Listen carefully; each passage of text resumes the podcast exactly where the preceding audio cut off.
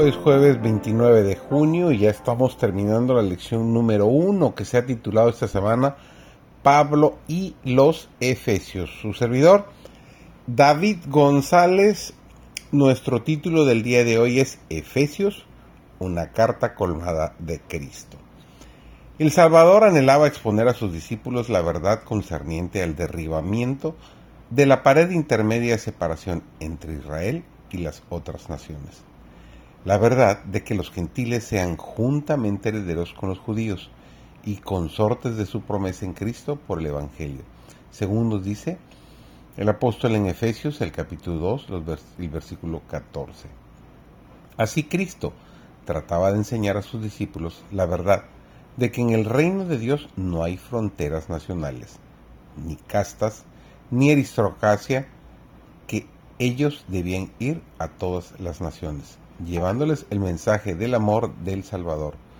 Pero solo más tarde comprendieron ellos en toda su plenitud que Dios de una sangre ha hecho todo el linaje de los hombres, para que habitasen sobre toda la faz de la tierra. Y les ha prefijado el orden de los tiempos y los términos de la habitación de ellos, para que buscasen a Dios, sin alguna manera palpando le hallen, aunque cierto no está lejos de cada uno de nosotros nos dice Hechos, capítulo 17, versículos 26 y 27. Nos dice el apóstol Juan, en el capítulo 17, el versículo 3, Esta empero es la vida eterna, dijo el Señor, que te conozcan el solo Dios verdadero y Jesucristo al cual has enviado. ¿Por qué es que no comprendemos el valor de este conocimiento? ¿Por qué no arden estas preciosas verdades en nuestro corazón? ¿Por qué no hacen temblar nuestros labios y penetran todo nuestro ser? Al concedernos su palabra, Dios nos puso en posesión de toda la verdad esencial para nuestra salvación.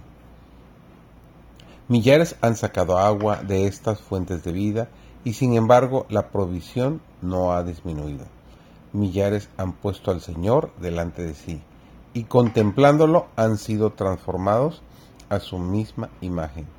Su espíritu arde dentro de ellos mientras hablan de su carácter, contando lo que Cristo es para ellos y lo que ellos son para Cristo. Pero estos investigadores no han agotado estos temas grandiosos y santos.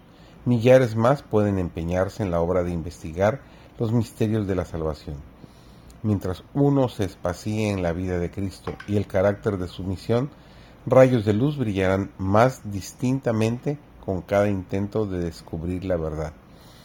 Cada nuevo estudio revelará algo más profundo e interesante que lo que ya ha sido desplegado.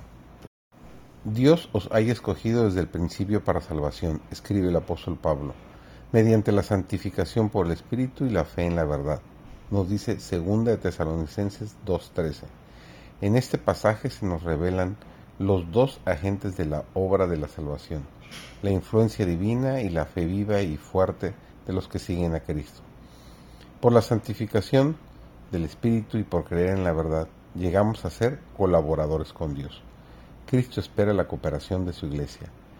Él no se propone añadir un nuevo elemento de eficiencia en su palabra, ha hecho su gran obra al darle a esta su inspiración. La sangre de Jesucristo, el Espíritu Santo, la palabra divina está a nuestra disposición. El objeto de todas estas visiones del cielo está delante de nosotros. La salvación de las almas por quienes Cristo murió y depende de nosotros que echemos mano de las promesas que Dios ha dado para que lleguemos a ser colaboradores juntamente con Él las agencias divinas y humanas deben cooperar conjuntamente en la obra.